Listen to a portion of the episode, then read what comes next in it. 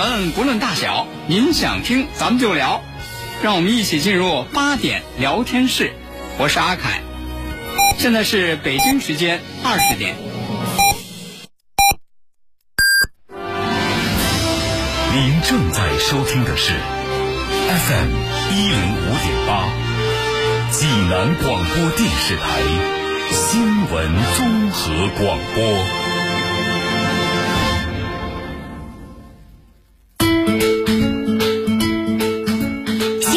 每天发生，视角各不相同。同样的新闻，来听不一样的说法。每天晚上八点，欢迎收听八点聊天室。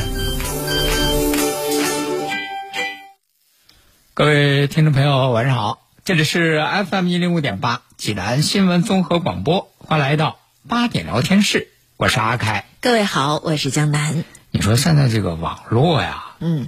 真方便是啊，我我听他们说啊，听他们那个还有个年轻的说说，现在就是，呃，就是你你有一些那个二手物品呢，嗯，你用不着的，闲置的，你你说的其实呢也挺好的，是，可能你自己就是说，哎呀，我就是更新换代了，对，是吧？我说或者什么原因呢？其实那东西还挺好的，嗯，这个也能用。嗯，甚至有的说人说和七八成新，哎，八九成新，也包括好多女孩子的衣服，买来一穿一试，哎，就就就就就想脱手了，哎，就不想要了，不想穿了。说你你这个你你说哎呦你你二手网站，哈哈，对呀，挂上去是吧？你说你得卖你你比如说吧，你旧旧家电，哎，什么旧电脑，是你卖给那收电器的，可能给你个三十五十。哎呦，您这都说多了啊，嗯，有时候可能还少。是吧？十块二十块的，你你要到那二手网站上，哎，说不定你这儿不需要了，人家有要的，有需要的，就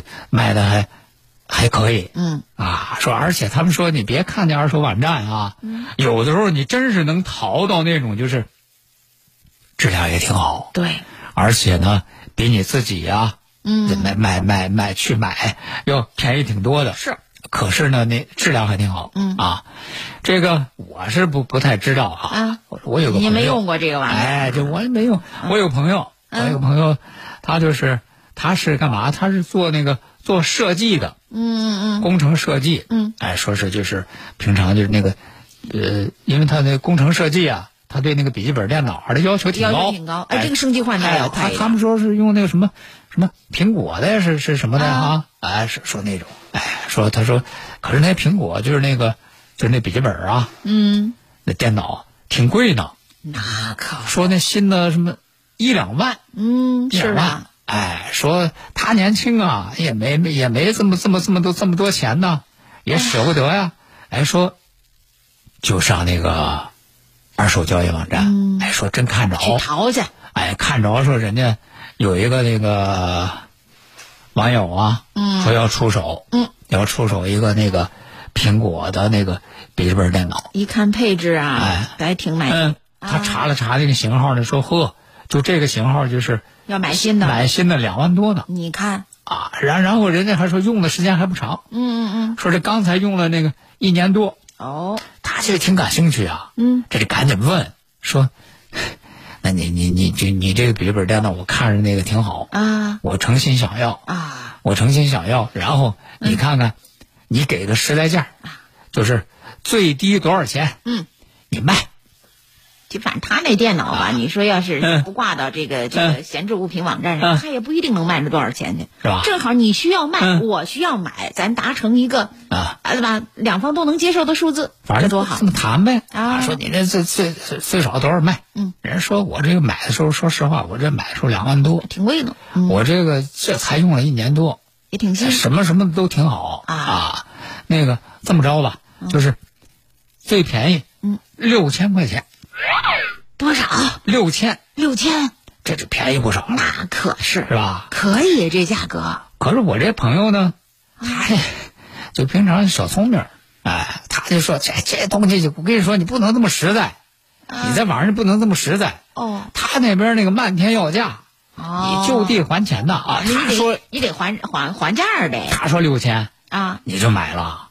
是吧？他其实他说六千，他心里他还期待着可能你给他还价呢。他还有有一个心理价位的，能吗？砍那使劲砍。哦，这朋友这一听说六千，这是给人回了一句啊，那六千有点贵啊啊！你想多少啊？我想问问，那个他其实心里怎么想？的说我有一单没一单儿，嗯，我呀先往那个最狠里砍。他要觉得不他，也估计说，我说不行呢，我这一说这价人接受不了呢，嗯是吧？嗯我再涨涨，啊，他再落落，这不这就能比六千还便宜。便宜啊！哎，说是想的是挺好，是这么个理儿啊。那您说这六千，哎呀，我觉得还是有点贵。那您您觉得多少？嗯，你能出手啊？你看这个一千五行吗？他不就这么一说嘛？说人家肯定说一千五不行啊，是吧？人家说那一千五不行，要不你再涨点是要不那个五千五，你看怎么着？是吧跟他？我说五千，是吧？啊，那我说我咋？对你反正这这咱不懂啊。他说：“哎呀，那你看那个一千五行不行？”哎，结果人家对方卖家说一千五啊啊，也行。哎呦，这么痛快，他这一听，他是喜出望外呀、那是没想到的价儿啊！哎呦，喜出望外，这得赶紧就问人家 说这那这事儿咱得赶紧砸死了，我赶紧给钱，咱 赶紧咱见面交易啊。是啊，说那行那行，那你看那个咱在哪儿？咱在哪儿？咱见面交易一下啊？是啊，一手交钱一手交交货，都同城吗？是是吧？哎，然后人家卖家也说，给他说了个地址，嗯就在咱济南海历下区哪一边一个什么街，多少号？嗯。人家说你过十分钟，过十分钟到，我在那儿等着你。哎呦，这哎。回真捡着便宜了，咱俩就在那儿一手交钱一手交货。啊。哎，这就说。太开心了，高兴，这赶紧呀，拿上钱直赶紧。这这就出门啊，嗯，就奔着就人家这地方这这一千五能买到两万多的电脑，太开心了。心了他那个说的那个地址，啊！去了之后呢，这就赶紧就给人发微信，我到了，说那个我到了，我到到了你说那地方了。嗯，然后人说你到了，到门口了，到了到了，进去啊。他这人家一说进去，他有点犹豫。犹豫他本来以为说一看这地方，说是不是俩人在门口交易啊？是啊说为什么呢？说他不对，怎么？你让我进去，我看这门口这不这里头不是个脱口秀俱乐部吗？哪儿脱口秀俱乐部啊。啊就是讲脱口秀、讲笑话那地方。说这不是这我进去，啊对，就是那个脱口秀俱乐部。啊你进去，啊你进去之后你就上台，啊你上台之后你就把他们的话筒就拿过来，啊！然后呢？你就给这观众就讲一讲。把咱俩交易这事儿说说。哎，你想一千五买苹果电脑这笑话，嗯。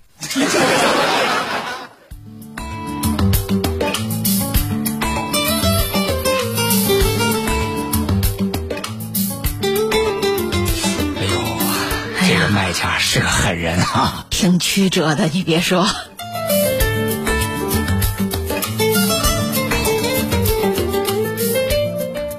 好，那接下来呢，咱们再来关注一下有关这个日本前首相安倍晋三被枪击身亡这个事儿。嗯啊，这个事儿呢是发生在今天，确实让人很震惊啊。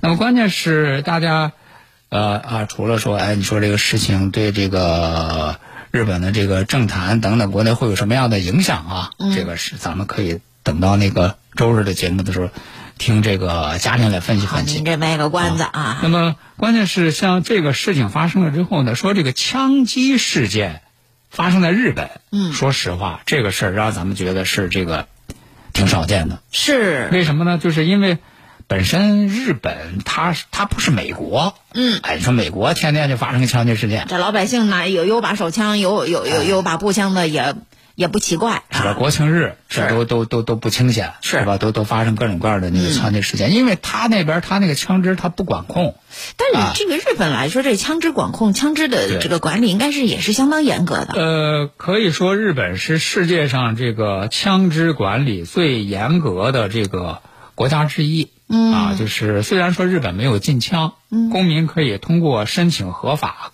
来购买枪支，但是日本对枪支的管理政策是挺严的，就是你即使买也只能是买气枪和那个霰弹枪。嗯啊，但是咱们说这次呢，这个枪击的案的这个嫌疑人哪来的枪啊？这个嫌疑人是一个呃自卫队的那个前队员。嗯。然后现在通过这个各种这个新闻报道呢，咱们看到啊，看到说这个嫌疑人他的这个枪啊，嗯是一个自制的枪支。嗯那么，据日本警方的相关人士透露说呢，说他这个枪呢是每个枪筒里头有六发弹丸，嗯一个枪一支枪内呢有三个这个这个枪筒。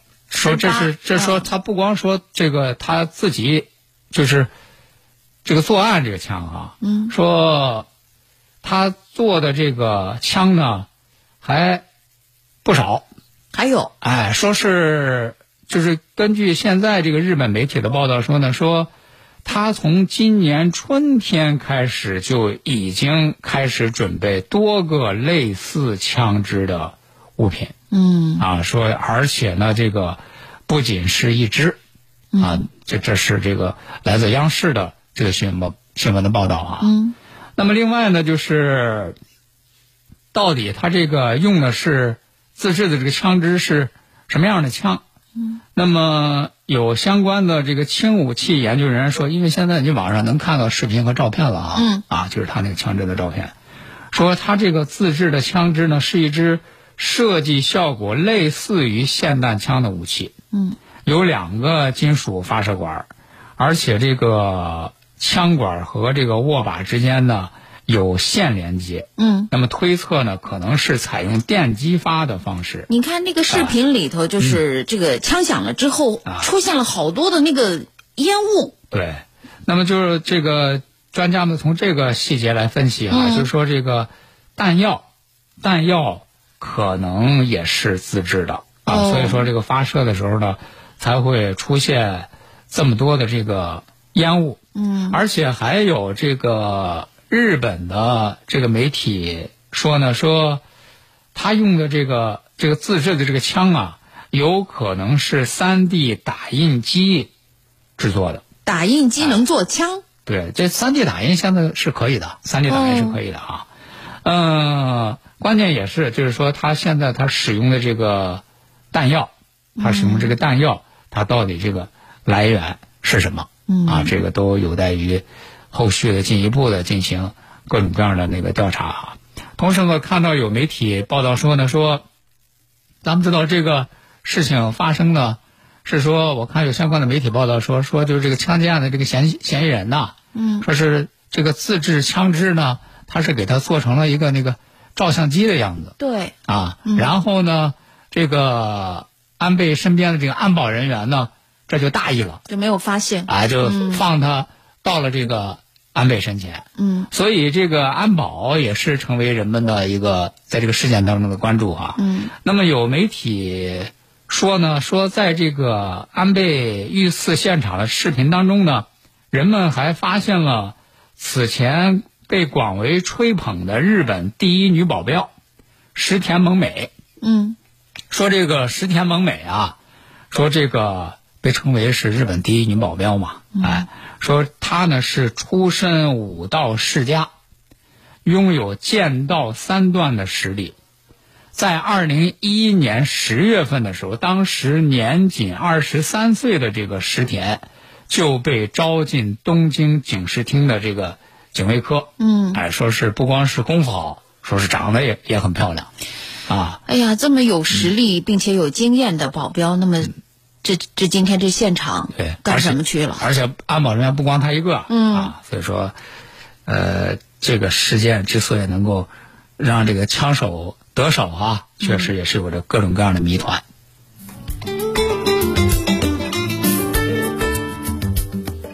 FM 一零五点八，济南广播电视台新闻综合广播。国事、家事、天下事，大事、小事、身边事，没完尽在八点聊天室。好，听众朋友，欢迎您继续收听八点聊天室，我是阿凯。我是江南。那接下来咱们再来关注几条新闻的后续。嗯，那么在今天这个新闻当中啊，咱们听到说说，呃，郑州前一阵儿那个被付红码那个事件，嗯，引起大家关注，而且接着很快就处理了。是，但是在今天的时候说，有新闻说在七月七号晚上。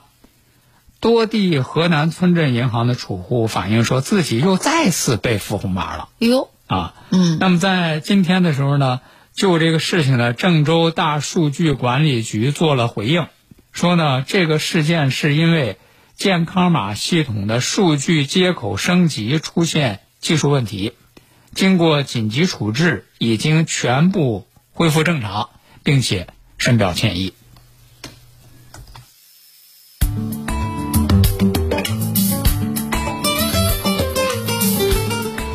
同时，在昨天的时候呢，这个在山西临县啊，还发生了一个这个交通事故。嗯，这个交通事故呢是有一辆车冲进了婚礼的观礼人群。好家啊，伙，当时说这个较大交通事故是造成五死六伤。婚礼现场人肯定相当的密集呀、对，那么而且造成这样的后果啊。嗯。那么到底这个事故原因是怎样的？在今天呢，这个临县公安局发布了一个通报，在这个通报当中呢，我们了解到这个肇事司机是一个三十三岁的张姓男子。嗯，那么这个肇事原因呢，是超速和疲劳驾驶。哦，你看，就这两点啊，这两点都是一些这个交通事故发生的原因对，啊。他当时呢是驾车外出返家途中，嗯，就因为超速和疲劳驾驶，结果把人家刚刚观看完婚礼的在路边驻足的群众给撞上了，那么到最后是造成了五死六伤，嗯这样一这样的一个严重的后果。那么公安机关呢，已经是依法对这个司机采取了刑事强制措施。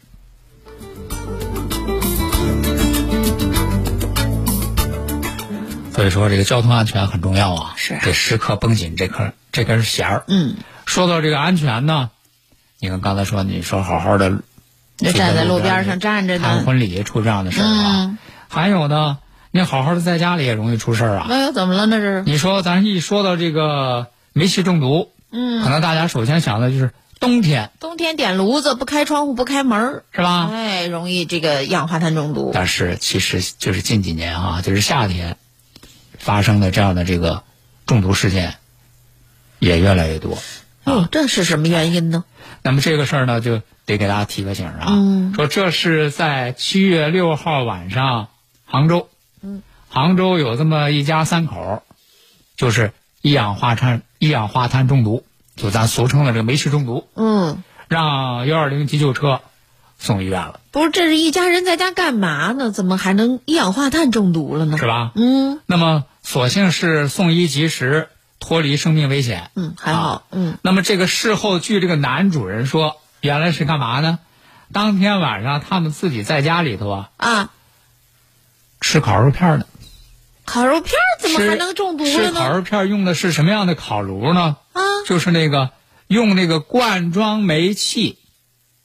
罐装煤气烤肉吃啊？你说现在有啊，就是那种野外用的。啊是那倒是。是说野外出去用那什么 BBQ，那是吧？你在野外，它不是空旷吗？它这，它它空气流通啊。哎，他就用的那种，啊，哎，那种就是哎用那个罐装煤气的啊那火那个火旺，哎 在家里头呢，那个啊烤肉片儿，嗯，你想这个天儿热呀，是啊，开着空调，那就得关上门窗啊。门窗紧闭，是，哎，说结果吃，幸亏是什么呢？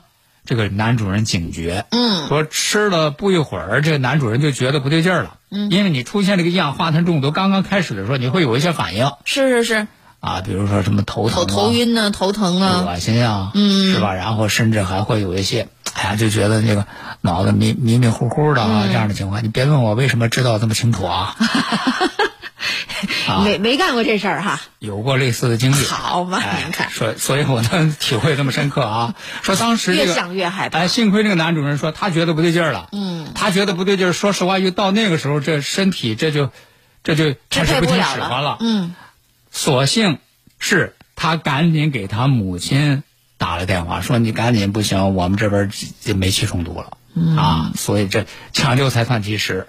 所以呢，就给大家提一个醒啊，嗯，密闭环境之下不能使用这样的罐装的煤气，它容易因为燃烧不充分产生一氧化一氧化碳。关键这个一氧化碳这个东西吧，无色无味，你不知不觉当中就中毒了，而且一旦中毒之后，往往来不及自救，这个危险性相当大。对，您刚才还夸着男主人警觉呢，嗯嗯，这警觉能干出这种事儿来？对呀、你要说真警觉，咱不能在家干这样的事儿是啊，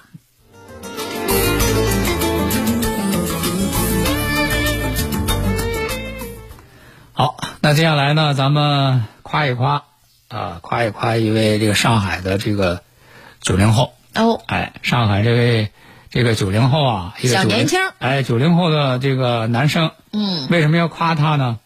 哎呀，我就觉得就是人家这个行为实在是太值得称赞了。啊。您快说说啊，因为在上海啊，有一个这个有一条路嗯，叫安福路，哦，这个安福路啊，大家可以到网上去搜一搜啊，它是上海著名的年轻人聚集地，嗯，就是这个沿街啊开了不少的网红的店铺和酒吧，哎，好多年轻人爱去那儿玩，一到晚上这年轻人就去那儿。哎热闹了。啊。那么到处都是这个网红店铺和酒吧呢，人家这个九零后这个男生发现一个问题，嗯，他也也去呀、嗯。也去发现说说哎呀，就是晚上这人一多，嗯，然后呢，这个街上啊垃圾也多，就有一些人呢、就不自觉呀、是。随手一边食品的包装袋呀、啊，吃啊喝呀的东西，饮料的瓶子、罐子呀，嗯。什么什么东西啊，随手他就扔到街上。嗯。啊，他看到这个情况之后呢，结果人家说，人家就在这个凌晨十二点，就当时就就说这街上都没大有人了，嗯，人家就去捡垃圾，而且呢，人家把自己这个捡垃圾的这个经历啊，嗯，人家拍到视频，拍成视频发到网上去，发到网上去的这个目的是什么呢？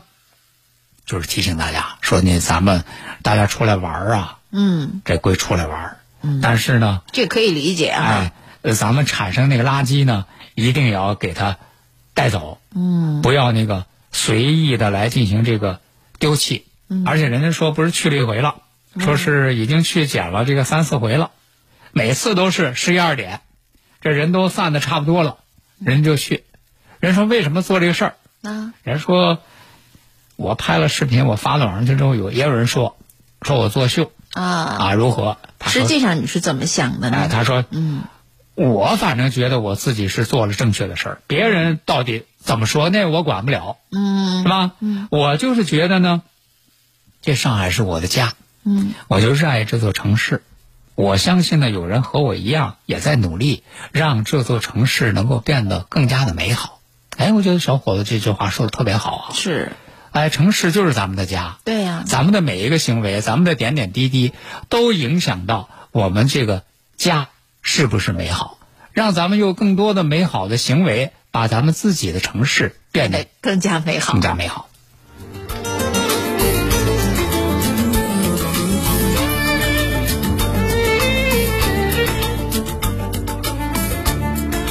好，那接下来呢，咱们再来给大家说一说这个另外一件事儿啊，就随着这个夏天啊，您刚才说了夏天，你别随便 你在屋里头开着空调，关门闭户，又是吃烧烤，那外头热呀，不爱出门。你出门儿也就是找个凉快地方，比如说啊，就不呃不能在室内啊，不能在室内吃火锅呀。哎哎哎那出去那就得找凉快的地方，是吧？哎你，说这个夏天呢，还有一个，呃，一个安全隐患，嗯就是到处游野泳。那凉凉快呀，凉水里不好哎舒服呀。你看了哈，嗯，在在网上，在在咱们济南我也能看到，是啊，就有一些，哎呀，说一到夏天，又有人说，哎，说上上哪儿哪儿去游泳，对，你光图凉快了，你不知道这里头它的这个安全的隐患，相当的危险。就是每年就因为这个溺水，嗯造成这个死亡，这事儿后悔莫及啊。是啊，啊，我就记得，你说你看到说，哎呀，孩子那个溺水身亡，那个父母那种悲痛，悲痛欲绝，啊相当的心疼。一定要把这个事儿，这个这个安全防范这个险、安全教育这个险得做到前面嗯啊。那么在这个安徽蚌埠，有一个男子叫潘少红，嗯今年五十七了，人家就做了一个事儿，做了一个什么样的事儿呢？就他那边啊，这个靠着淮河，嗯，这淮河岸边呢，一到夏天也是好多人去那儿游泳哎，啊。但是容易出危险的。就是容易出危险。嗯人家是本身呢，他也喜欢游泳，嗯但是他就说，他说我就在这儿了，我就能发现，嗯因为在这儿游泳多吗，对你知道，哎，说比较了解情况。也会发生一些什么溺水啊等等这样的事儿，尤其是有一些孩子自己来，也没大人跟着，嗯，就容易出危险。对，于是人家在这个淮河岸边呢，坚持七年了，干嘛呢？呢？做这个义务救生员。哦，其实他是这个白天在，这个白天呢他就来。嗯，为什么他白天来？因为他晚上上班。啊，晚上有工作。哎，他晚上呢是这个看管工地，嗯，白天就到这个淮河岸边当这个义务救生员。那他救过人吗？哎呦，说这七年呢，已经义务救起了二十多个人，我的天儿啊！哈哈，天哪！是吧那？这这这今年还有吗？有啊，是吧？有就年年有是吗？哎，对，你看，好家伙咱们在夸人家这个潘少红这个男子的这个行为的同时，哎呦，也得说一说，是是吧？这家长就这时候得对孩子做好这安全教育。是啊，你得负责呀，你得看住了他。游泳呢，到这个正规场所，嗯还得注意安全，千万不要游野泳。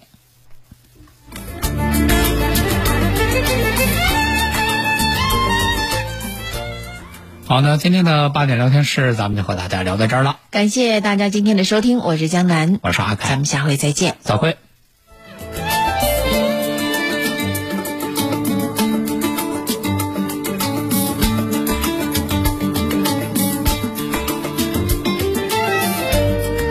治疗疾病必须寻其根、治其本，方可实现标本兼治、全面康复。济南新闻频率每天早上五点三十分至六点，由中医膏方滋补疗法的核心用药皇氏复方滋补力高独家赞助的《全程总动员》栏目，将与大家追溯疾病本源，解析皇氏滋补力高治病康病密码。栏目热线零五三幺八六八零幺幺幺八八六八零幺幺幺八。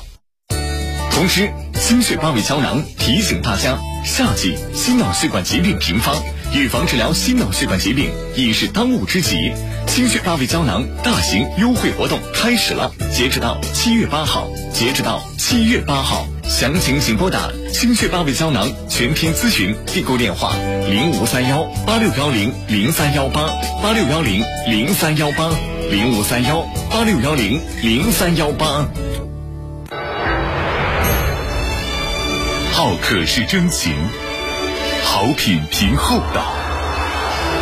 好客山东，好品山东。作风监督热线，筑起纾困关注民生区县直播季，于二零二二年七月十号至七月二十四号举行。我是各区县政府及济南高新区市南部山区、济南新旧动能转换起步区主要负责人，陆续做客直播间，与听众朋友交流和沟通。